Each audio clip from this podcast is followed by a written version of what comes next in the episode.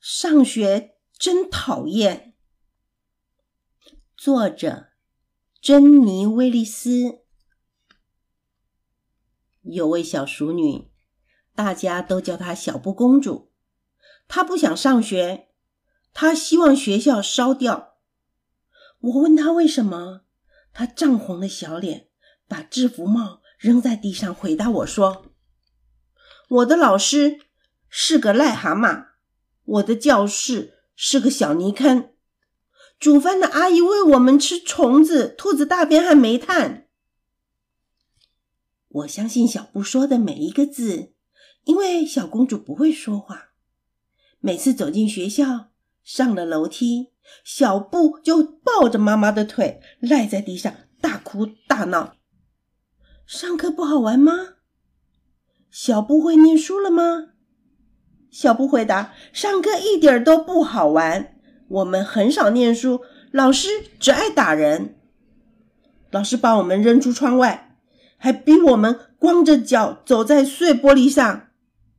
你要是在上课时讲话，就会被抓去砍头。难怪小布公主大吵大闹，不想上学。可是学校里总有好朋友吧？”小布大叫：“没有！”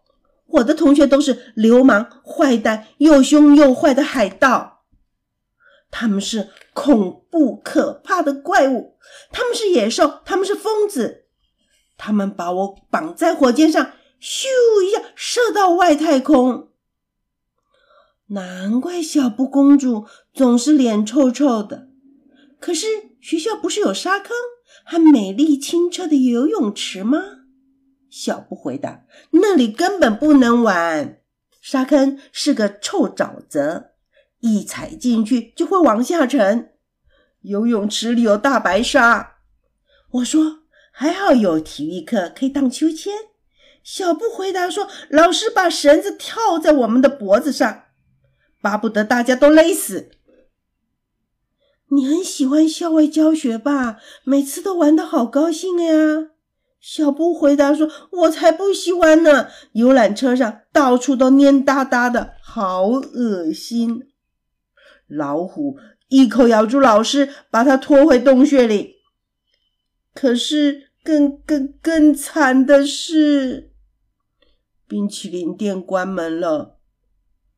可怜的小布，可怜的小孩，老师每天逼他去上学。小布说。”一年级最惨，他一分钟也不想待在学校里。